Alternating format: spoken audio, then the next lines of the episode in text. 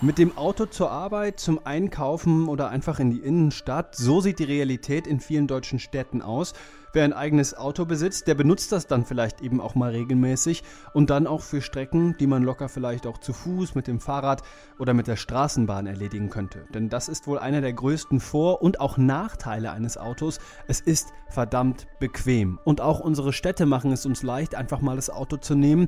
Sieht man zum Beispiel an den großen Straßen und den riesigen Parkflächen. Das Auto ist aus dem Stadtbild fast gar nicht wegzudenken. Und doch spielen mehr und mehr Kommunen nun mit diesem Gedanken, wenn auch nur für einzelne Stadtteile.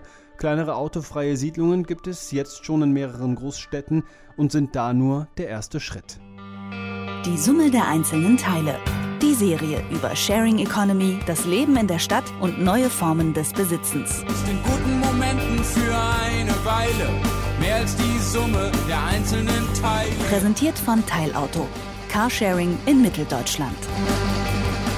Meine Kollegin Rabea Schlotz hat eine autofreie Siedlung besucht. Jetzt gerade sitzt sie mir gegenüber und will mir in unserer neuen Folge von Die Summe der einzelnen Teile mal erklären, was sie da so erlebt hat. Hallo Rabea. Hallo Lars. Rabea, autofreie Siedlungen, das klingt ehrlich gesagt jetzt mal ganz einfach. Gibt es eben keine Autos fertig. Wieso ist das so lohnenswert, dass du dich dafür insgesamt, das kann ich schon mal spoilern, 13 Stunden in den Zug gesetzt hast, um darüber mehr zu erfahren?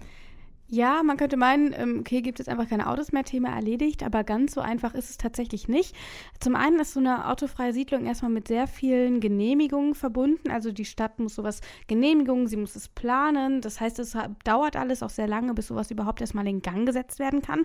Und außerdem gibt es dann eben auch noch ähm, die Frage, wie wird sowas dann überhaupt geregelt, intern als auch extern. Also wie geht man dann ähm, im Vergleich zur autofreien Siedlung, zur konventionellen Siedlung, will ich sie mal mal nennen, um und dann gibt es natürlich auch noch die Frage, ähm, wie kann man das Ganze ähm, finanzieren? Wie können die Leute trotzdem mobil sein, obwohl es dann in diesen Bereichen kein Fahrzeug mehr gibt? Also da hängt schon ähm, ordentlich noch was dran, um das Ganze erstmal überhaupt zu planen und dann noch umzusetzen. Also ganz so einfach ist es dann nicht. Also Autos verbieten, das geht nicht einfach so. Da muss man durch einen ordentlichen bürokratischen Boost.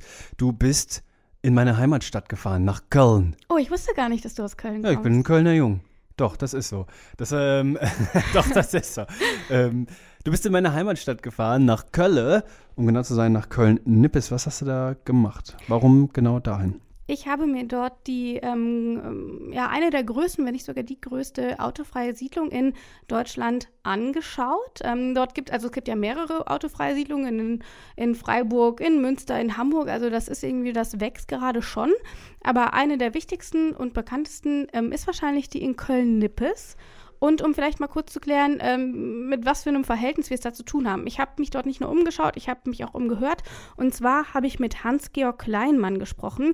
Der ist einer der Pioniere der autofreien Siedlung in Köln-Nippes. Also der ist schon seit ähm, seit der ersten Runde oder also spätestens seit der zweiten Planungsrunde mit dabei, also seit über zehn Jahren schon und ist auch Vorsitzender des Nachbarschaftsvereins dort. Und der ordnet das Ganze am besten mal ein, mit wie viele Leute da wohnen, wie groß das eigentlich ist und das hat er gesagt. Also die Autofreisiedlung hier in Köln-Nippes, die umfasst äh, 450 Wohneinheiten. Das sind äh, in der Regel Mehrfamilienhäuser. Ähm, 70 bis 80 davon sind Einfamilienhäuser, das ist aber die Minderheit. Und bewohnt wird die Autofreisiedlung ungefähr von 1550 Einwohnern. Um sich das vielleicht auch ein bisschen genauer vorstellen zu können, ähm, unter detektor.fm und unserem Online-Artikel, den es zu diesem ähm, Audio auch geben wird, habe ich mal zwei Bilder noch hochgeladen. Da ist zum einen die Karte der Siedlung und ich habe auch noch mal bei Google Maps so markiert, wie groß das Ganze ist, damit man sich das vielleicht auch noch mal in Real Life ein bisschen vorstellen kann. Jetzt warst du in Real Life ja auch da. Was waren denn so deine Eindrücke vor Ort? Es war vor allem sehr ruhig.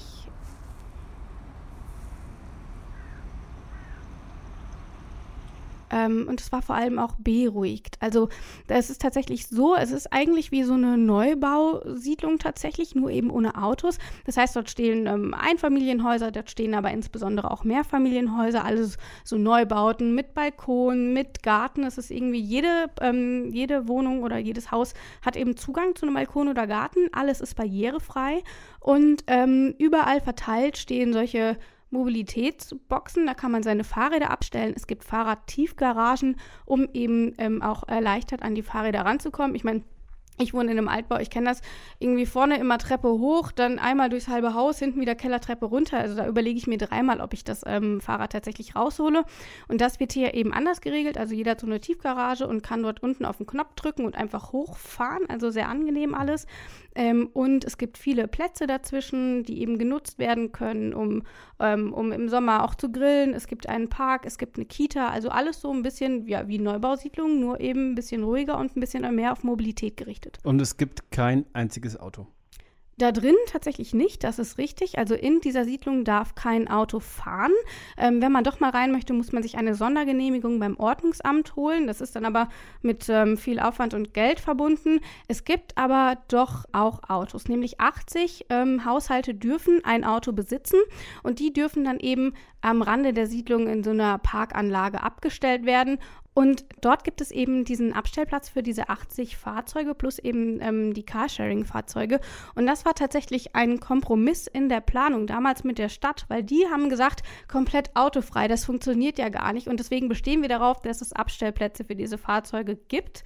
Das heißt, es war tatsächlich eher von Seiten der Stadt so gewünscht und nicht unbedingt von den Planern, ähm, die sich diese autofreie Siedlung gewünscht haben. Ähm, aber jetzt, es wird genutzt, nicht alle Haushalte ähm, sind komplett autofrei, aber sie dürfen eben nicht bis ans Haus Haus ranfahren. Jetzt stelle ich mir mal vor, dass ich in dieser Siedlung wohne und ich kaufe mir eine neue Waschmaschine. Meine ist noch nicht kaputt gegangen äh, und dann musste ich mir eine neue Waschmaschine besorgen und ich war froh, dass mir die jemand ranliefern durfte. Wie mache ich denn das da in dieser Siedlung? Also ich kann die ja nicht aufs Fahrrad packen und dann nach Hause fahren. Nee, das geht in der Tat nicht. Ähm, man muss umladen tatsächlich. Es gibt eine Mobilitätsstation am Anfang dieser Siedlung und dort gibt es ähm, eigentlich alles, was Rollen hat, aber kein Auto ist. Also dort gibt es ähm, Anhänger fürs Fahrrad, dort gibt es auch solche, ähm, solche Wegen, die wirklich auch schwere Sachen wie eben zum Beispiel eine Waschmaschine transportieren können. Die sind stabil genug und dort lädt man dann eben vom Auto auf so ein Ding und dann kann man das eben durch die Siedlung ähm, schieben und ziehen und wie einem gerade lustig ist. Und das gilt dann eben zum Beispiel auch für, ähm, für UPS oder für DHL. Die dürfen natürlich auch nicht mit ihren Wagen reinfahren. Die laden das dann eben auch auf die Sackkarre und dann ziehen ihre Pakete einmal durch die Siedlung. Und auch hier, ähm, damit man sich das besser vorstellen kann, ähm, findet man in unserem Artikel ein Foto der Mobilitätsstation, um sich vielleicht auch mal einen Eindruck davon zu verschaffen, was man da alles so ausleihen kann. Denn daneben gibt es dann eben auch noch so Sachen, wie es sicherlich auch anderswo möglich ist von diesem Nachbarschaftsverein, dass man Bierzeltgarnituren ausleihen kann, dass man Geschirr ausleihen kann. Ähm, es gibt, ach, wie heißen sie, Tandem-Fahrräder, habe ich eins mhm. gesehen, dass man sich auch ausleihen kann. Also dort ist dann eigentlich für relativ Mobilität gesorgt, nur eben nicht mit dem Auto. Jetzt ist das ja schon, würde ich sagen, irgendwie auch ein Lifestyle, den man ja auch ohne autofreies Stadtviertel irgendwie machen kann. Ne? Also, dass man sagt, äh, man hat selber gar kein Auto, man macht viel mit dem Fahrrad und wenn, dann hat man halt irgendwie einen Carsharing-Account und holt sich ein Auto dazu. Also ist das wirklich so was Innovatives? Ähm, tatsächlich, ähm, ja, also eigentlich ist es schon was Innovatives. Also natürlich gibt es auch in dieser Region Leute, die tatsächlich sagen, wir möchten nicht komplett aufs Auto verzichten, aber wir haben eben kein eigenes. Deswegen gibt es auch diese Carsharing-Stationen, weil komplett immer ohne Auto geht das eben nicht. Auch Hans-Georg Kleinmann, also selbst der Vorsitzende, benutzt ab und zu ein Auto, wie er mir erzählt hat. Und zwar für folgende Situationen. Äh, ab und zu brauche ich natürlich auch ein Auto, äh, aber da gibt es ja dann die Carsharing-Autos. Also äh, wenn ich dann, also ich habe zwei Gründe, weshalb ich Autos brauche. Noch ist einmal, wenn es was zu transportieren geht, was also für größere Teile, für die Wochenendeinkäufe oder so Wocheneinkäufe brauche ich das nicht. Das mache ich alles mit dem Fahrrad. Und die zweite, äh, der zweite Grund, weshalb wir ein Auto ausleihen, ist, wenn wir zum Beispiel Verwandte äh, besuchen, die sehr abseitig wohnen, also im Westerwald, sag ich mal, mit einer schlechten Zugverbindung. Aber und ähm, vielleicht ist das so, wir sind da ganz anders vielleicht auch aufgewachsen. Wir sind ähm, in der Stadt, wir können uns vielleicht kein Auto leisten, wir wollen vielleicht auch gar keins mehr haben und sind deswegen schon immer ohne Auto klargekommen. Das heißt, wir haben immer schon alles mit dem Fahrrad gemacht oder wir sind mal in den Bus gestiegen. Aber gerade unsere Elterngeneration oder eben auch Leute, die etwas älter sind als wir, aber noch mit dem Auto aufgewachsen sind und auch schon selber eins besessen haben, für die ist es natürlich schon eine Umstellung. Und das ist dann etwas, was mich auch überrascht hat, ist, die müssen erst lernen, ohne Auto zu leben. Und da muss man dann eben auch ähm, zum Beispiel Folgendes beachten. Das heißt, wenn man automäßig sozialisiert worden ist, dann muss man ja das autofrei leben, das muss man ja erstmal lernen. Das stellen wir immer wieder fest, wenn Leute hier sozusagen von draußen reinkommen äh, muss man ja lernen, wie geht das dann überhaupt. Das ist ja zum Beispiel, wenn es geht um Fahrpläne, da geht es um, wie komme ich mit der Bahn von A nach B. Äh, das erfordert ja schon eine gewisse Schulung ist vielleicht übertrieben, aber ein gewisses ähm, Kundigmachen. Das hat man ja nicht automatisch drauf. Und auch eine weitere Bewohnerin, nämlich Sarah Zierul, die ähm, ist vor drei Jahren in diese Siedlung gezogen und auch sie hatte vorher ein Auto. Und das war schon tatsächlich auch für sie eine Umgewöhnung und sie versteht es eben auch, dass, das, ähm, dass ähm, sich andere damit schwer tun. Na, es ist ja so eine Gewohnheitsfrage einfach auch. Also wenn ähm, man jahrelang das Auto immer genutzt hat oder vielleicht zur Arbeit damit pendelt oder eben seine Kinder transportiert, das ist ja sehr bequem. Das heißt, man kann nicht einfach nur sagen, so ab jetzt kein Auto mehr. Man muss natürlich Ersatz anbieten oder, oder die Möglichkeiten so komfortabel machen, ähm, dass es nicht als Verzicht empfunden wird, sondern äh, vielleicht sogar als Gewinn von Lebensqualität. Und es darf natürlich eben nicht mit einem Verlust an Lebensqualität einhergehen. Und ich glaube, da äh, ist natürlich bei vielen äh, seit Jahrzehnten ist einfach so drin, dass man ein Auto hat und das benutzt, das, das geht nicht von heute auf morgen. Also könnte man sagen, die Siedlung, das ist schon was für Leute, die quasi aus dem Autofahren aussteigen wollen um ja, mal den Flachwitz hier zu reißen. ja, ähm, tatsächlich schon. Also es gibt auch Leute, ähm, die ziehen dort mit falschen Erwartungen hin und die ziehen dann auch relativ zügig wieder weg, weil es eben doch nicht so ganz ist, wie sie sich das vorgestellt haben. Ähm, aber der Großteil ähm, zieht tatsächlich dorthin, um weniger aufs Auto angewiesen zu sein, andere Möglichkeiten zu haben, vielleicht auch die Vorteile des äh, Nicht-Autofahrens zu nutzen, eben dass es ruhig ist, ähm, eben dass Kinder dort ähm, frei laufen, rumlaufen können, ohne dass die Gefahr besteht, dass eben ein Auto irgendwie drüber fährt. Deswegen wohnen dort auch relativ viele junge Familien. Also das ist schon noch so ein bisschen danach ausgerichtet, auch was die Wohnungsgröße und ähnliches angeht. Das heißt, man findet dort auch einige Senioren, die vielleicht auch ein bisschen so aus dem Ruheaspekt dorthin ziehen. Ähm, aber tatsächlich sind dort ähm, viele Familien, die natürlich dann noch einfach wollen, dass sie ähm, eben unbeschwerter leben können. Und das finde ich besonders interessant, weil es ja gerade für Familien auch nochmal eine ganz andere Herausforderung ohne Auto ist, also Kinder abholen und ähnliches. Ähm, und trotzdem ist das so die Hauptzielgruppe und es ist auch komplett ausge ja nicht ausgebucht, aber alle Häuser und Wohnungen sind belegt. Du hast äh, dort vor Ort mit Leuten gesprochen, du hast dir das Ganze mal angesehen. Was ist denn so, was haben die Menschen erzählt? Warum zieht man denn in so eine Siedlung und entscheidet sich dazu, sein Leben komplett auf autofrei umzukrempeln oder größtenteils auf autofrei umzukrempeln? Ja, also da sind die Beweggründe ganz unterschiedlich. Ähm, Herr Kleinmann beispielsweise hat gesagt, also das hat bei ihm schon so in den 90ern angefangen. Da fand er irgendwie so, dass Autos so in der Stadt irgendwie immer so Störfaktor sind und vielleicht nicht so optimal auch sind für den Stadtverkehr. Und ähm, dann das, haben das so die Umstände ergeben, dass er dann noch tatsächlich aufs Auto komplett verzichtet hat, es abgegeben hat und sich dann noch diesem Verein angeschlossen hat. Und ähm, bei Frau Zierol zum Beispiel, die hatte ganz andere Beweggründe, die ich dann auch ganz interessant fand. Also wir sind damals von Berlin nach Köln gezogen und haben eigentlich vor allen Dingen eine Erdgeschosswohnung mit Garten gesucht ähm, und haben von unseren Vormietern diese Wohnung hier im Internet angeboten bekommen. Und ich kannte die Siedlung gar nicht, obwohl ich Köln gut kannte, aber ähm, war lange weg gewesen. Ähm, und wir waren total begeistert, weil das eben so wahnsinnig ruhig ist, äh, für kleine Kinder ganz toll ist, weil viele nette Nachbarn da sind und es eine ganz eigene Qualität hat. Ähm, und insofern war das relativ schnell klar, dass wir das machen. Und im Nachhinein können wir unser Glück eigentlich kaum fassen, dass wir diese Wohnung überhaupt so schnell äh, bekommen haben. Aber da wurde damals was frei und dann haben wir das natürlich gemacht.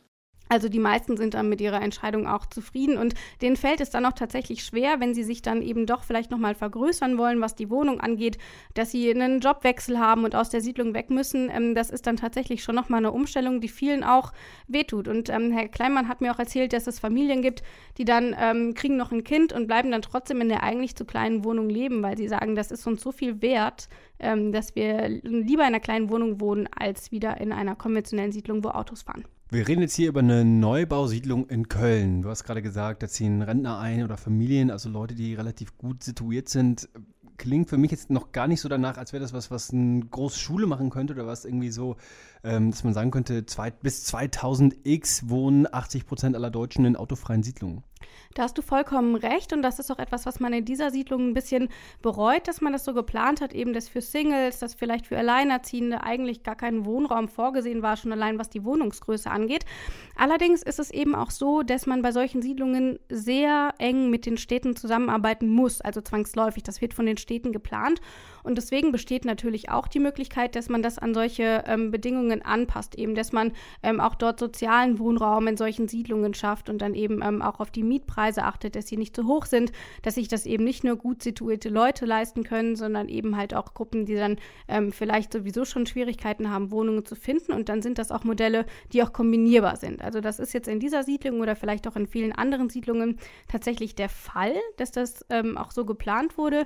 Ähm, aber für die Zukunft ist es natürlich möglich, das auch dann anders anzugehen. Und da muss man sich natürlich nicht immer an Modell X hier in Köln-Nippes orientieren, ähm, das geht dann natürlich auch anders, eben gerade weil die Stadt dort auch sehr viele Möglichkeiten hat. Also du sagst, wir warten mal, was die Zukunft bringt und vielleicht mit der wachsenden Anfrage äh, wächst auch das Angebot äh, solcher autofreien Siedlungen.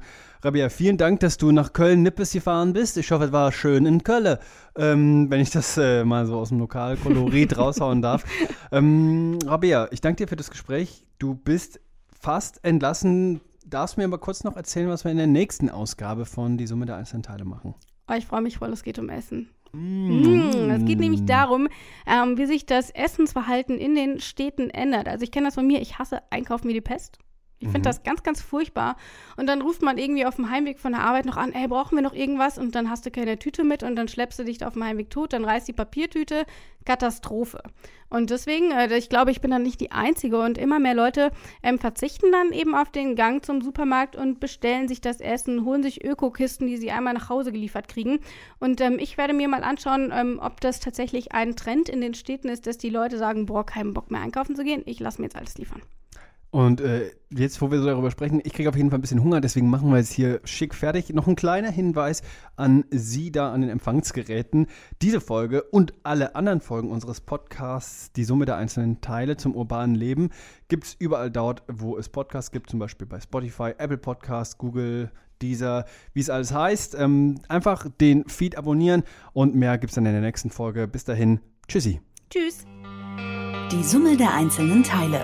Die Serie über Sharing Economy, das Leben in der Stadt und neue Formen des Besitzens. Ist in guten Momenten für eine Weile mehr als die Summe der einzelnen Teile. Präsentiert von Teilauto.